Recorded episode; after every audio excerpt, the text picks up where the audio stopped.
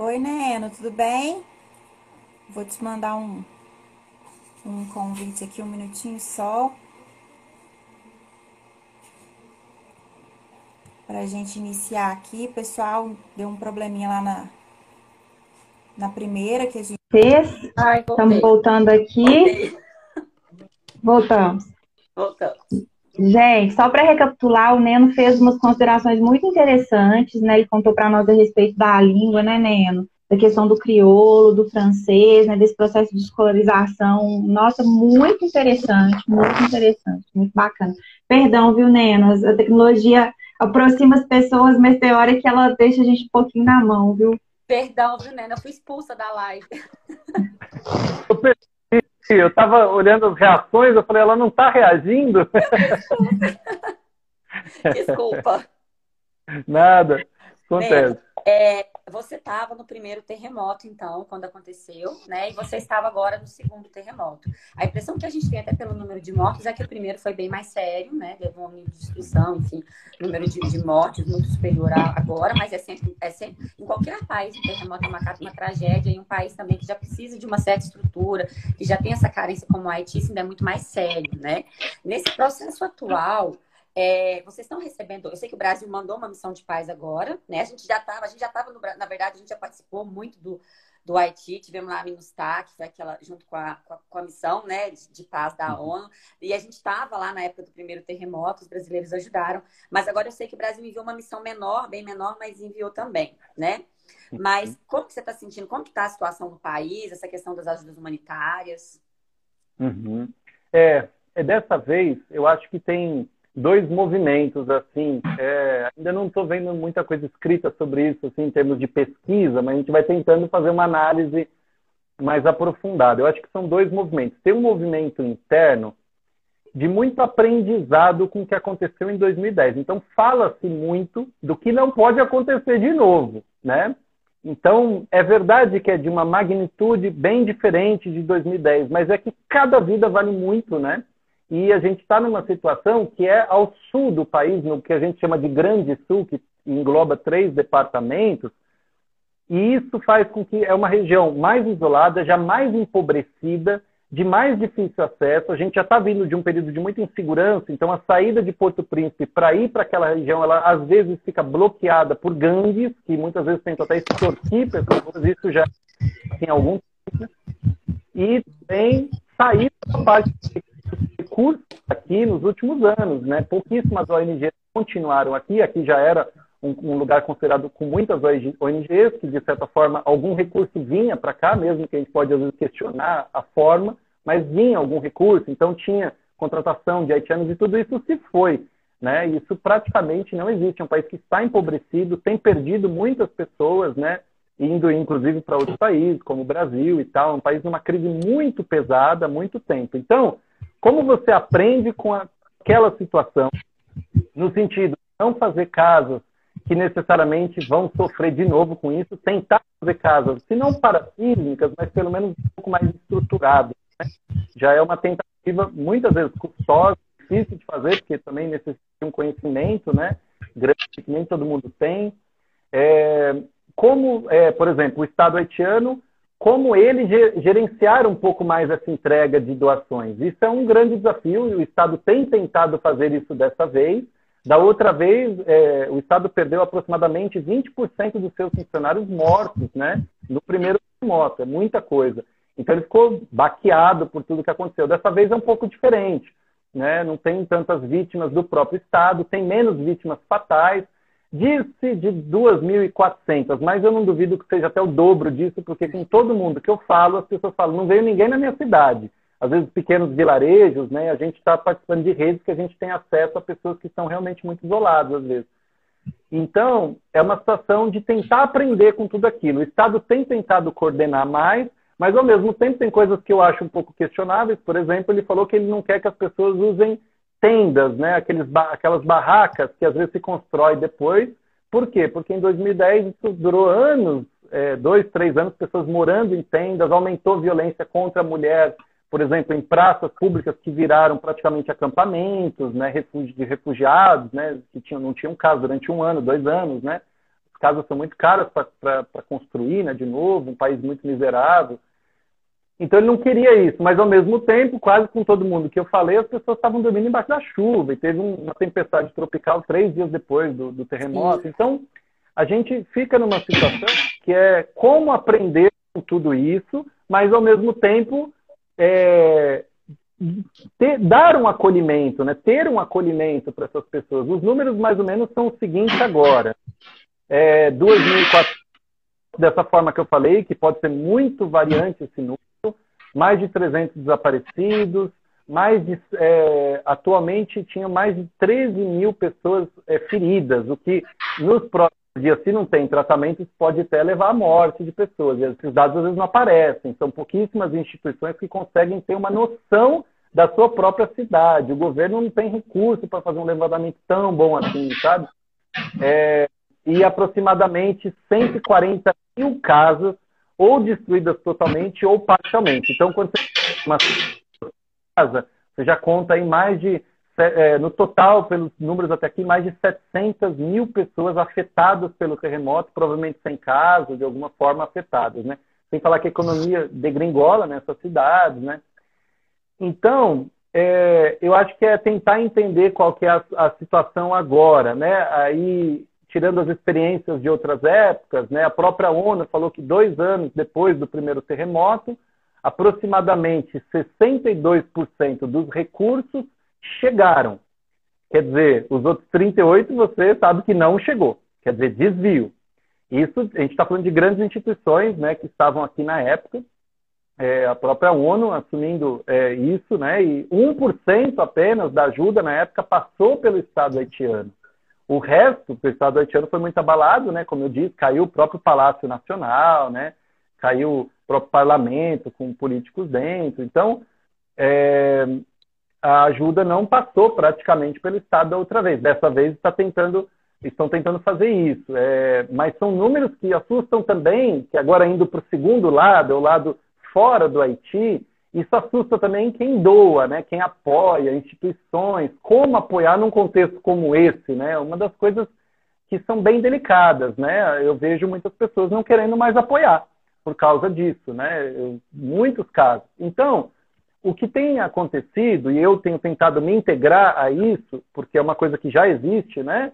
É, são as redes de ajuda locais, é, muitas vezes ONGs locais também, algumas que o país pode pegar fogo, mas elas estão lá sempre fazendo alguma coisa. Elas não vão embora quando o bicho pega, entendeu? Essas pessoas elas têm mais relação, geralmente, têm mais capilaridade, né? Conhece o terreno melhor. Eu particularmente confio um pouco mais nelas. E aí tem algumas. É, você tem iniciativas de vários movimentos sociais aqui, de camponeses no Haiti. Esse é um movimento muito forte, muito importante. É um país que quase 50% ainda é rural e isso faz com que eles tenham muita força, né? É um país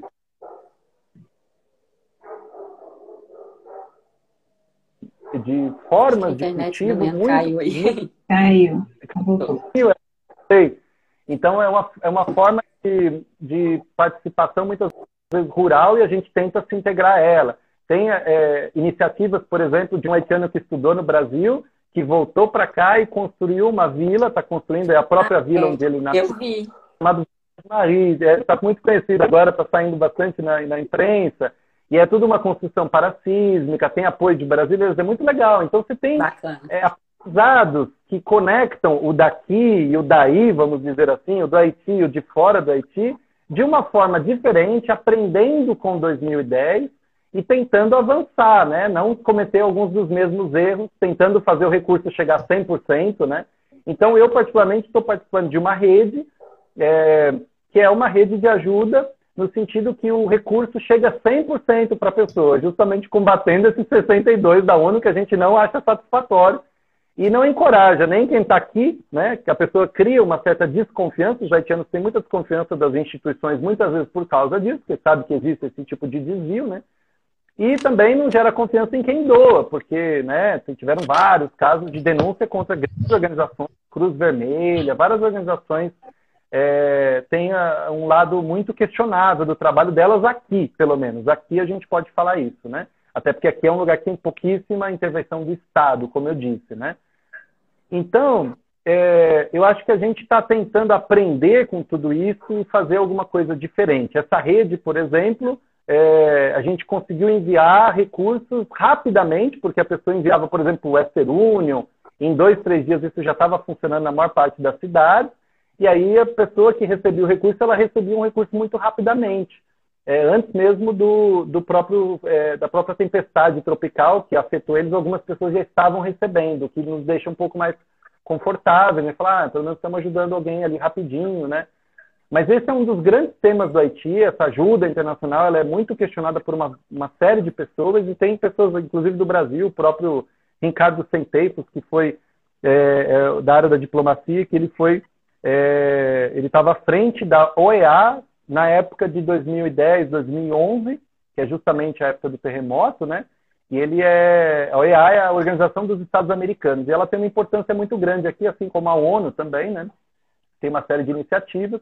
Mas o que a gente também deve questionar, eu acho que isso a gente tem aprendido também, é os 62% que chega, como ele chega, como ele é empregado, ele vai necessariamente para as instituições internacionais que têm um trabalho aqui muitas vezes temporário, ou ele vai para a mão dos haitianos, que a gente tenta criar conexões com eles, entendê-los melhor, é, entender o que eles precisam, né? Uhum. Eu acho que isso, é, o dinheiro fica na estrutura, né? A, a, própria missão da ONU aqui também, que é um apoio, mesmo que não só por causa do terremoto, ela já estava aqui desde 2004, mas foi um bilhão por ano de dólares durante 13 anos. É, ajuda internacional, a ONU fala de aproximadamente 10 bilhões de dólares é, nos anos seguintes ao terremoto. Então é muito dinheiro que passou aqui. As pessoas ficam falando, onde está? Né? Se não está na, na, infraestrutura, não está na educação, não está na saúde, você não tem tantas mudanças aqui quanto a isso. Onde que foi parar esse dinheiro? Ele ficou na estrutura, ele ficou no, no recurso daquele militar que veio, que ganhou em dólar para vir, né? Ele ficou na, na estrutura da instituição, da missão. Então, acho que a gente está passando por esse questionamento é, de como otimizar tudo isso. Hoje em dia tem WhatsApp, aqui tem recursos de formas de envio por celular, por, pela empresa de comunicação daqui. A pessoa numa região muito isolada, ela consegue ganhar um dinheirinho ali rapidinho que ela tira. Nesse meio tempo, a gente teve experiências em lugares como o Brasil também, com, é, por exemplo, a Bolsa Família no Brasil, a gente tem essa, essa experiência, né? Quando a pessoa ganha um dinheirinho, é diferente dela ganhar um saco de arroz. Ela pode pegar aquele dinheirinho, ela pode comprar ou um saco de arroz, ou ela pode falar, não, deixa eu investir, mesmo que seja pouco, né? Às vezes 40 dólares, né? 30 dólares, mas é uma coisa que pode salvar realmente alguém num certo momento. Deixa eu pegar 10% desse dinheiro, deixa eu comprar aqui duas, três coisas para dois, três dias. Deixa eu pegar outra parte, fazer um barraquinho aqui, porque eu não posso ficar na minha casa aqui que foi destruída e tem risco de cair de novo, né? Porque sempre que tem um terremoto como esse, tem réplicas, né? Elas chegam a 700, 800 réplicas. Você e não sabe teve, se vai ter né? uma mais forte. Esse teve uma forte, né? né? E teve muitas. Algumas delas aí, há uma semana atrás, ainda foi 4.5, quase... É, então, forte ainda. Alguma coisa que ainda é escombro pode acabar de cair, né? Então, a gente tem que aprender transformar, eu acho que a nossa forma de se relacionar com a palavra ajuda, com essa ideia, talvez, de uma ajuda que esteja mais nas redes deles, né? Os haitianos já têm 50% do PIB deles vem de fora. Vem da diáspora haitiana que está no Brasil, que está em tudo quanto é lugar.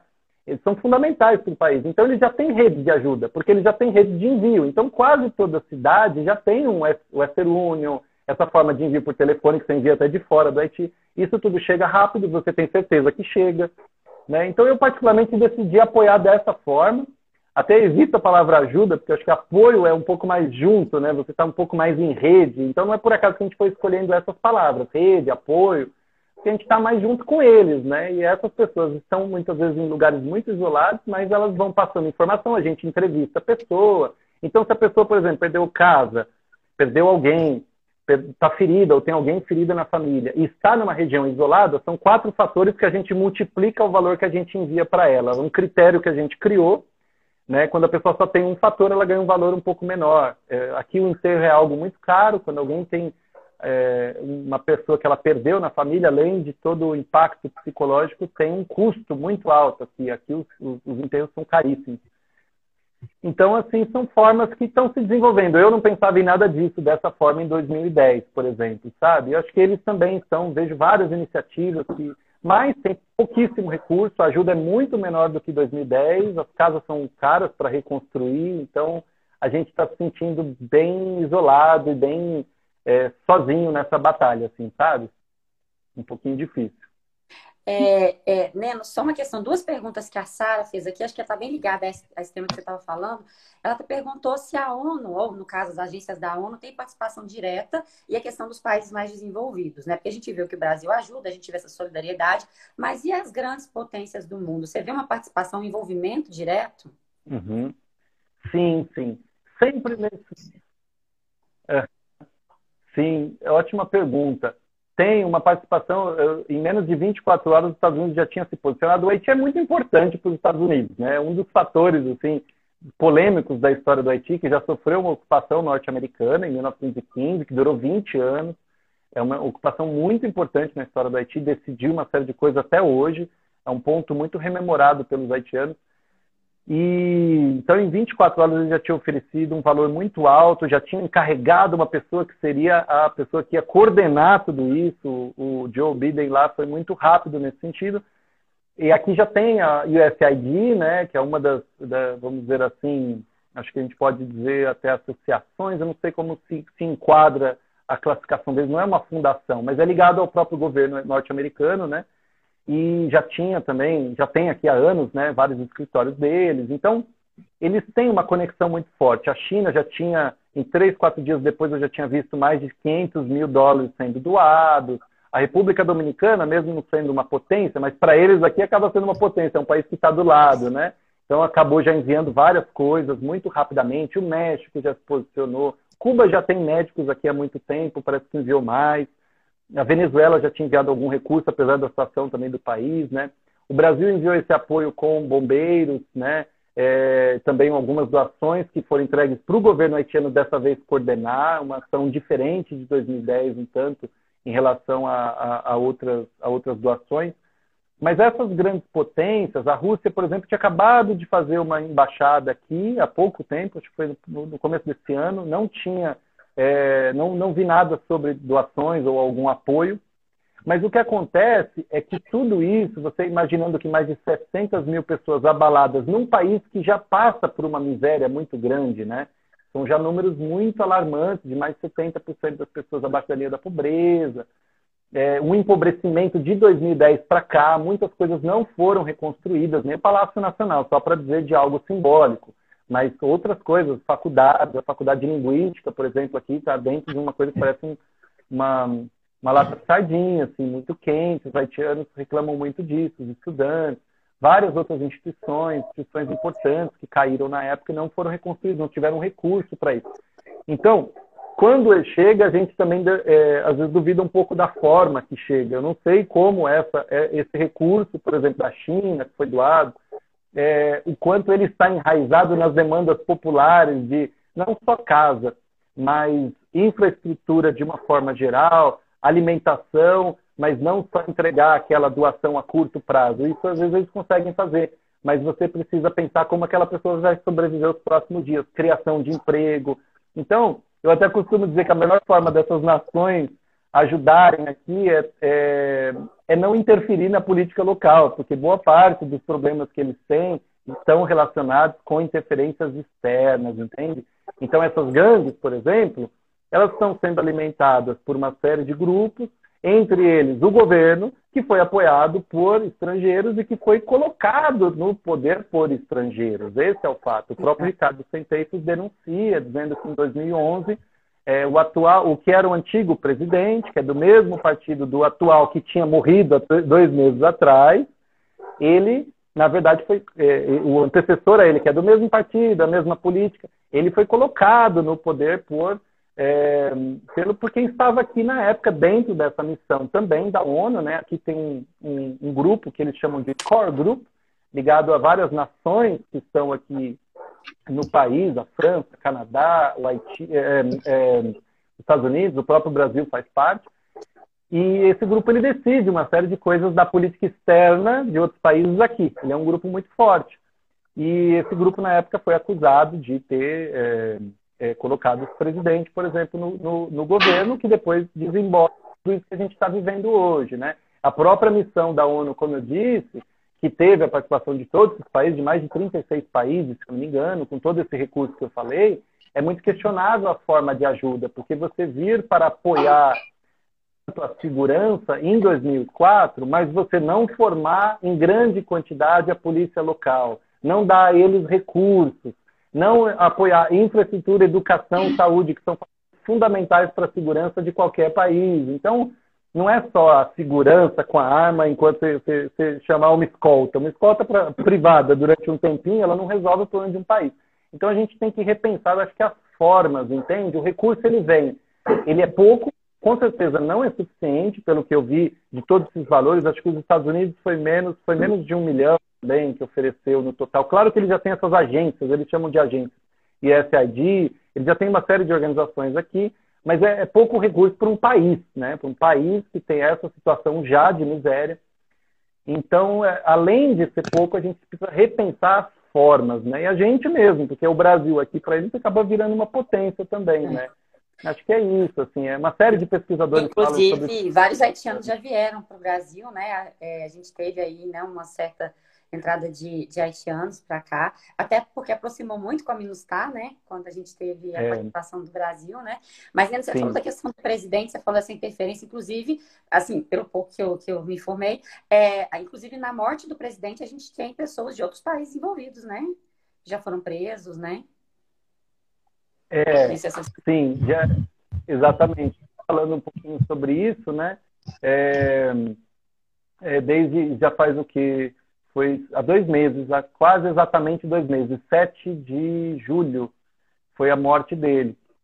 É, tem algumas investigações, mas até esse ponto é um dos pontos que a gente tem é, é questionado bastante aqui. Hoje, de dois dias para cá, vamos dizer assim, os haitianos estão, muito, estão muito assim, refletindo sobre o ponto da justiça, porque se o próprio presidente não, não ter justiça, né, não, não descobrirem quem fez, a justiça não conseguir ser o suficientemente isenta para conseguir julgar pessoas que às vezes são poderosas, né? Não, não, não foi uma missão pequena, uma missão que matou é. ele. Parece estar envolvido mais de 40 pessoas, uma coisa assim enorme. É, então, se, se nem ele tem justiça, isso mostra que quem tem, né? Como o país. E aí, 15 dias antes da morte dele, tinha tido a morte de dois militantes, um jornalista conhecidíssimo é, da oposição ao governo, uma militante, mulher, movimento feminista, assim, uma pessoa que era uma referência, que faleceu 15 dias antes, os dois foram assassinados. E isso está sendo assim há anos. Isso tá, há pelo menos três anos a gente tem números crescentes sobre isso. Né? A, violência, a gente... é, só a violência, a violência está crescente, a gente sabe disso, mas o país parece que ele está meio rachado em gangues, em, em guerrilhas, assim, né? Está bem dividido. É. é. Tem, tem muitas delas, o que se diz bastante, tem aqui o que a gente chama de G9, que é uma grande confederação de gangues, isso eu acho que poucas vezes aconteceu na história do Haiti, que eram gangues que estavam desmembradas, muitas vezes ligadas a políticos, muitas vezes ligadas a políticos que têm algum apoio externo, e eles foram criando é, uma gangue que foi aumentando de poder e fez uma confederação, que fez uma confederação chamada G9, que é o grupo de nove grandes gangues. Elas já eram grandes, pegavam regiões grandes da cidade, quase tudo na capital, a maioria. E elas extorquem mercadoras, que são a base econômica do país. É um país que você vai em qualquer lugar, você vai encontrar mercadoras na rua vendendo coisas, geralmente mulheres e elas têm alguma coisa que entra, porque vende produtos locais, muitas vezes, que vêm do interior, já são logo revendidos, né? É um país que tem produtos orgânicos e, e locais muito bons, inclusive, pouca gente sabe, poderia exportar, inclusive. E, e, elas são fundamentais, acaba tendo uma circulação, então alguém fica ali com alguma coisa, é, 100 goods, que é aproximadamente um dólar, e uh, muitas vezes quem extorque fica com alguma coisa e vai acumulando um dinheiro. Com o tempo, no final 2019, começo de 2020, voltou uma coisa que tinha aqui em alguns momentos específicos, que eram sequestros. Hoje em dia, o Haiti está com números históricos de sequestro, então a situação de segurança está muito pior do que era em 2004, quando veio a missão da ONU para cá. Está muito pior, e não está tá vindo uma nova missão para cá, para você ver o quanto que tem um certo apagamento, um certo esquecimento, quando isso não convém a uma série de potências do mundo, né? Eu essas potências decidiram por aquilo. Então, existe essa divisão e essas gangues, essa G9, aparentemente, ao que uma série de denúncias indicam, mas a gente não tem necessariamente um governo tão é, isento na parte da justiça para julgar tudo isso, aparentemente ele estava ligado ao ex-presidente. Tanto que ele morreu, fizeram uma série de homenagens para ele, um dos líderes dessa, dessa gangue, e estão se manifestando agora para tirar quem o substituiu, que é um primeiro-ministro. Aqui tem essa, essa forma né, de funcionamento, e, e aí o primeiro-ministro tomou posse. É, inicialmente era o antigo primeiro-ministro, que além de tudo, quando ele morreu, um ministro já tinha ia sair do cargo e ele já tinha nomeado um outro. Então entrou-se numa polêmica. Quando o presidente morre, quem toma, quem fica no cargo? O que estava saindo, mas ainda não tinha saído totalmente, ou que ele já tinha nominado, mas que ainda não tinha tomado posse. Então ficou-se ficou nesse imbróglio aí uns dias. Aí depois o antigo cedeu a vaga para o novo que tinha sido nomeado pelo antigo presidente. E esse novo tem gente que não está de acordo com ele. Essa, aparentemente essa gangue, ou pelo menos um dos membros, uma dessas, uma dessas facções, né, não está de acordo e está fazendo várias manifestações aí contra ele, e é manifestações violentas, às vezes, não é manifestação pacífica, não. Muitas vezes de gangue, é histórico mercador, é violento em tal região, dá tiros de pessoas, tem vítimas, tem coisas assim, né? Então você tem é uma coisa que muda muito rapidamente, mas ela quase sempre, a violência aqui, ela quase sempre está ligada à política. Eu conhecia assim o país, de viajar o país inteiro, com muitas pessoas ficando em casa de pessoas, viajando sozinho, porque eu sempre observei muito a, o acolhimento haitiano. Sempre observei, não, sempre senti. Eu fui acolhido por um povo, eu vim sozinho para cá, não tinha família, né? E eu fui conhecendo o país ficando na casa de pessoas, né? Eu fui muito bem recebido.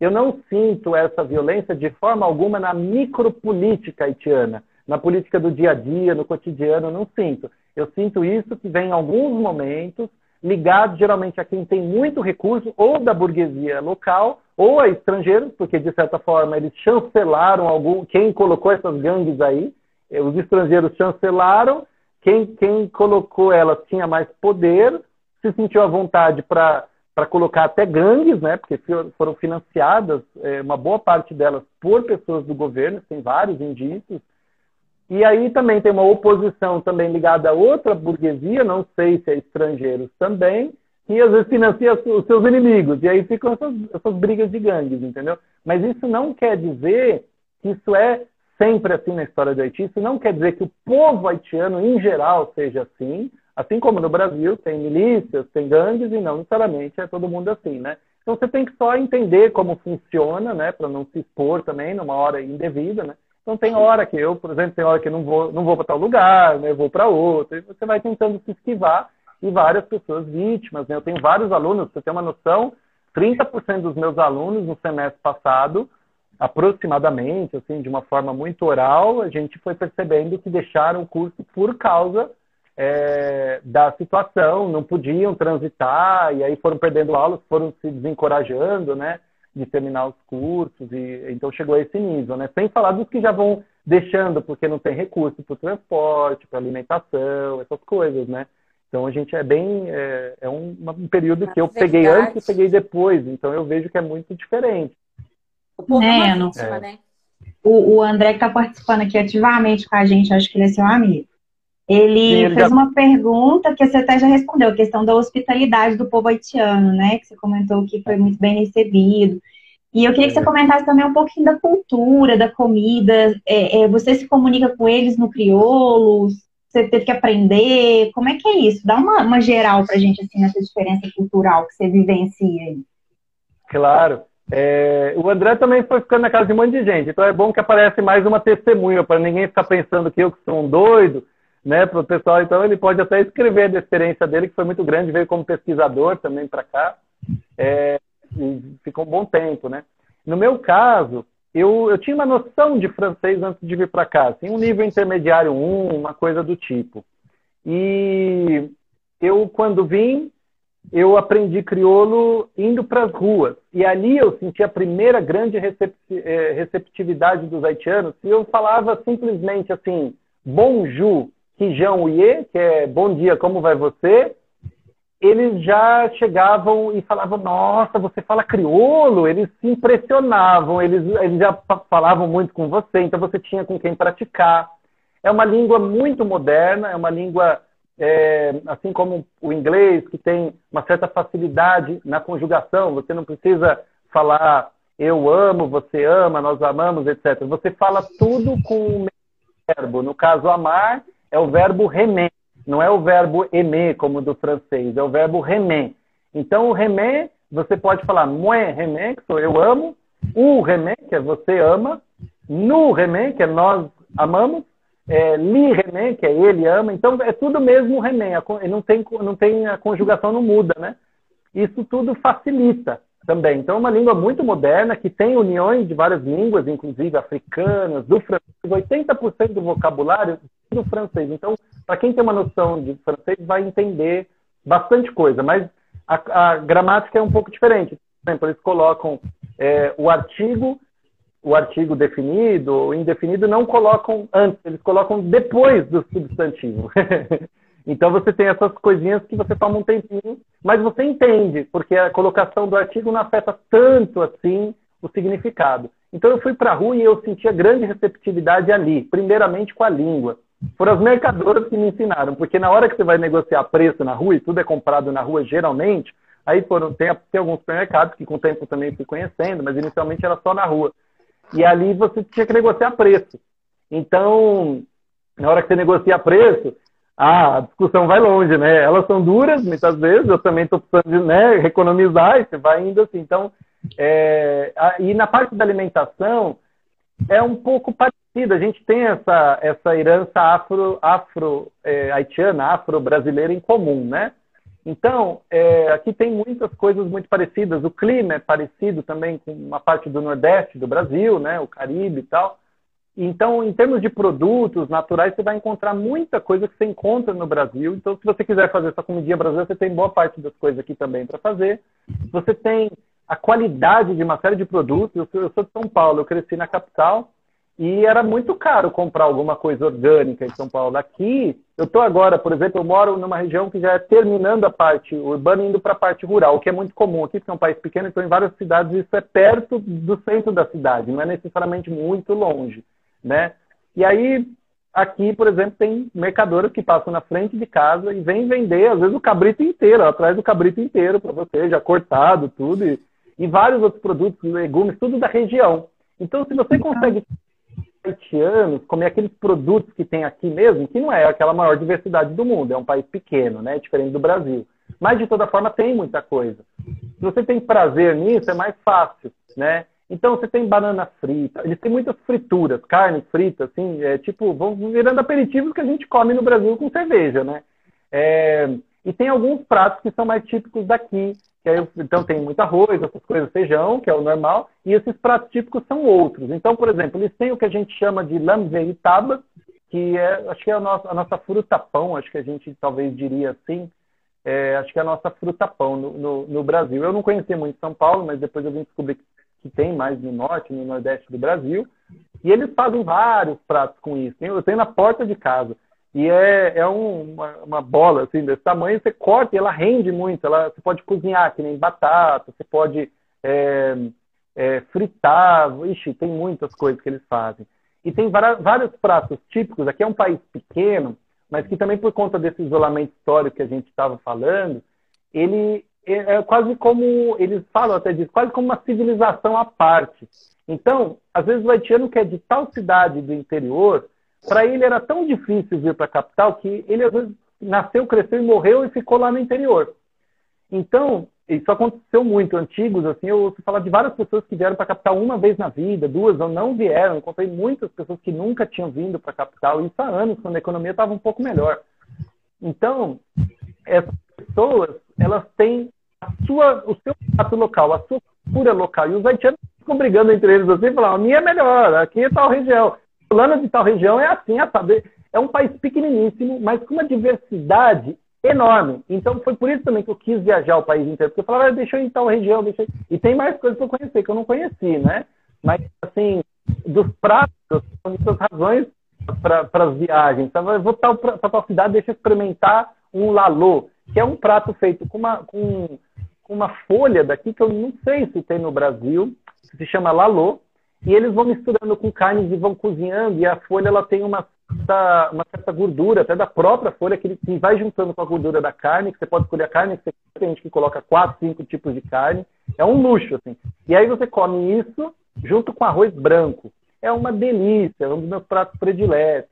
Aí tem, é, você vai cabo haitiano, coisas simples que eles podem fazer, assim, até um frango, a passarinho, essas coisas, eles vão lá e colocam nozes. Então tem esse toque deles, tá? Que eles fazem, colocam no meio da comida nozes. E aí você tem isso no país inteiro. Você vai para a cidade, é, na região de Tiguava, eles têm um doce que parece o nosso doce de doce de leite, é um doce de leite cheio de cores, assim, eles pintam o doce de leite. Então, cada cidade vai ter alguma coisa especial. Jeremim, que é a cidade afetada, inclusive, pelo, pelo terremoto, é, tem o que eles chamam.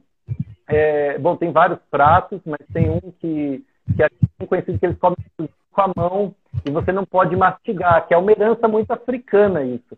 Você tem que, você, você não mastiga ele. É, é, que nesse caso eles chamam de. É, opa, esqueci. Ai, faz que eu não vou. Ah, esqueci, daqui a pouquinho eu lembro. É um prato muito importante aqui também. É, tom tom. Ele tom tom, não é, não é tom tom, não, é tom tom. Ele tem, eles têm esse som mais do M, da, do M, né? Do nosso português também, do Brasil mais africano, né? Enfim, é uma maravilha. É, é muito legal, é muito rico. E isso ajuda a gente a se adaptar, porque tem algo semelhante, mas também ajuda a gente a se fascinar por querer conhecer outras coisas. Porque esse prato, por exemplo, eu recebi aqui um, um amigo que era, é, era do Benin, na África. E ele via várias relações entre alguns dos pratos daqui com os de lá. Então é como se eu também fosse pesquisando a própria cultura brasileira um pouco, a nossa herança, porque não é tão diferente assim, né? É na música isso é muito visível também. Eles têm aqui, bom, algumas pessoas chegam a falar que eles têm mais de 400 ritmos. E alguns desses ritmos, eu tenho certeza que se eu mostrar para quem estava em alguns centros, umbandas ou, ou de candomblé, sei lá, da Bahia dos anos 50, a pessoa vai falar: esse ritmo existia na Bahia, mas agora não existe mais, a gente perdeu. Né? Então tem muito isso. Tem coisas que eu encontro aqui que são muito parecidas com o do Brasil e ao mesmo tempo tem coisas que você fala a gente tinha, a gente perdeu no Brasil e viu para cá é como se eu me reencontrasse com a nossa própria dança. E tem coisas que são são totalmente novas também, talvez a gente nunca teve no Brasil, sabe? É muito fascinante. Muito fascinante. Ah, que bacana. Nena, a gente tem uma pergunta aqui. Nosso tempo aí vai dar, Nádia? O reloginho já apareceu? Ah, não, ainda não. Acho que a gente tem uns dois é, minutinhos ainda. é o seguinte, estão te perguntando assim, olá, Nena, muito fiel ao seu relato. Meu marido é haitiano e tem família em Porto Príncipe. Você pode falar um pouco mais sobre a instituição que você trabalha, os cursos que ela oferece? Uhum. Saber mais da instituição que eu trabalho e os cursos que ela oferece, né? Tá, porque cortou um pouquinho. Claro, é, eu trabalho no Centro Cultural Brasil-Haiti, que é ligado à Embaixada do Brasil. É, o Centro Cultural tem 12 anos. A gente aqui é, foi, eu diria, se formando. Uma instituição de 12 anos é uma instituição relativamente jovem, né? Então a gente já teve curso de tudo, que eu posso dizer assim. Em momentos que a gente tinha curso de português, de, que é o curso fundador do centro, em cinco níveis, agora a gente está indo para o sexto finalmente. Mas a gente já também desenvolveu o curso de crioulo haitiano, para justamente pensar nessa relação Brasil-Haiti, tentar fazer é, uma instituição que pensa nessa interculturalidade em que os dois ganham e que a gente também, chegando aqui, a gente respeite a cultura local e apoie ela. Né? Quando você vem para um país que tem tanta crise, tem algumas particularidades. Uma delas, acho que é que você sabe que é um país em crise, você não pode esquecer isso, não é algo que você esquece, tem a sua crise, né? Todo, todo mundo tem, mas é uma crise muito particular, a miséria, né? Tudo isso. E ela também afeta a identidade. Então, quando você vem para um centro cultural e que é também uma instituição educacional, acho que não custa nada, acho que a gente é até diplomático, a gente apoiar a cultura local. Não é todo mundo que vê assim, mas felizmente a gente teve uma abertura para ver assim. Eu acho que isso funcionou muito aqui, porque eles sabem que estão em crise e eles, quando vêm ao centro e encontram a nossa cultura junto a deles, respeitando, eles têm muito mais também, até simpatia pela nossa, porque sabem que a gente está fazendo algo juntos, né? Então, a gente já teve curso de crioulo, já teve, temos cursos de danças brasileiras, samba, axé, forró, e danças haitianas, folclore, que aí é uma gama enorme de, de danças do mesmo jeito que de ritmos. E a gente aprende muito. Quando o brasileiro está aqui ou de outra nação, eles muitas vezes vêm no centro para aprender as danças haitianas também.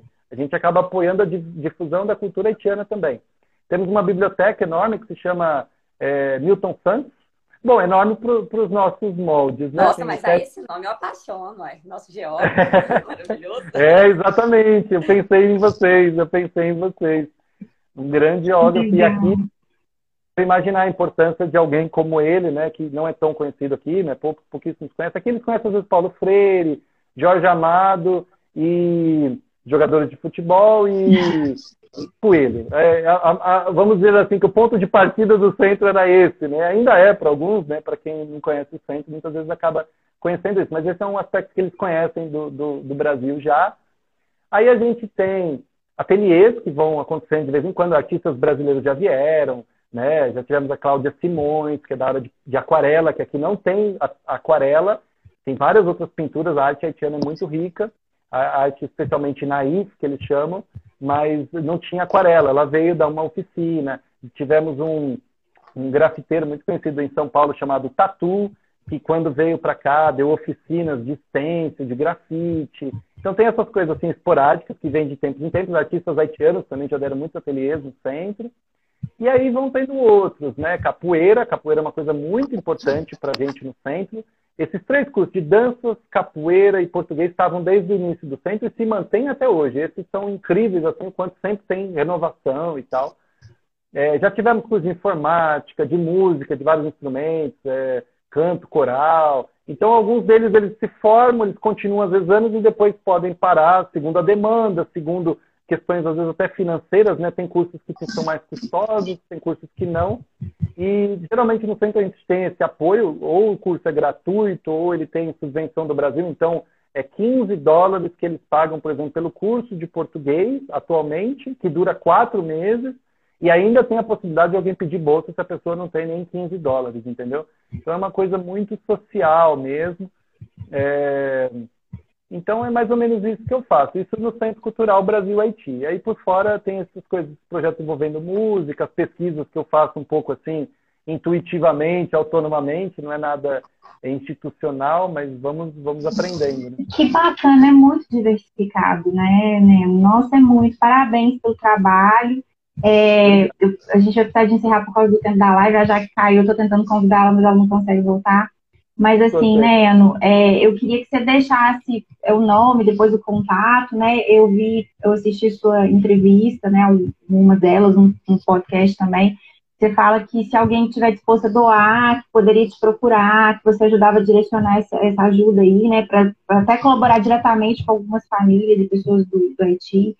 E aí eu queria perguntar se as pessoas podem te chamar lá no Instagram, né? Quem quiser ajudar.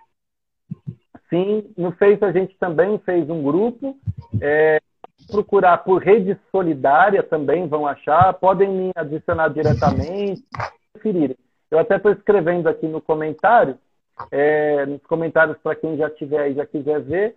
Se procurar no, no Facebook por rede solidária, ou desculpa, rede solidária, é, já vai achar. E ah, no Face, no Insta, eu vou sempre encaminhando, aí a gente vai, vai se organizando em rede, não é nada institucional, é uma coisa paralela, né? não é do centro também. São pessoas que já passaram por aqui, ou que querem vir para cá, ou que estão aqui, haitianos, brasileiros, outros estrangeiros. Então é bem é uma rede horizontal, né? Que a gente vai se articulando juntos e, e tentando enviar recursos diretamente para as pessoas e tendo essa, esse feedback delas também que agora que a gente está entrando, já depois de um mês do, do terremoto, a gente está tentando falar um pouco mais disso. Agora estou preparando as respostas dessas pessoas, às vezes fotos que elas enviam, testemunhos, né? Para a gente ter um contato com eles e mudar a visão também, né? Sobre tudo isso que a gente ah, sabe que não é Neno, é. eu queria te agradecer né, em nome meu, da Jaque, do Brasileiros pelo Mundo, te parabenizar por esse trabalho incrível que você faz. Você é uma pessoa incrível, seu trabalho é incrível. Muito obrigada por compartilhar essas, essas experiências conosco. Assim. É, eu acho que, que em horas de pesquisa, de leitura, de navegação na internet, a gente não consegue ter essas percepções que você passa, né? Isso é, é muito, assim, não, não tem como mensurar, assim. Gratidão de coração, muito obrigada por dedicar seu tempo, compartilhar suas experiências, suas vivências. E precisando da gente, estamos aqui, viu? Sempre disponíveis e parabéns, parabéns por tudo, assim, gratidão eterna por participar e compartilhar. Obrigado, obrigado mesmo pelas palavras, pelo acolhimento de vocês, pela troca com quem estava aí com a gente hoje. A Jaqueline, depois eu dou um oi lá para ela. E obrigado mesmo pelo convite e pelo carinho. Ai, nós que agradecemos. Com Deus. Tchau, tchau, gente. Obrigada pela participação. Tchau, tchau.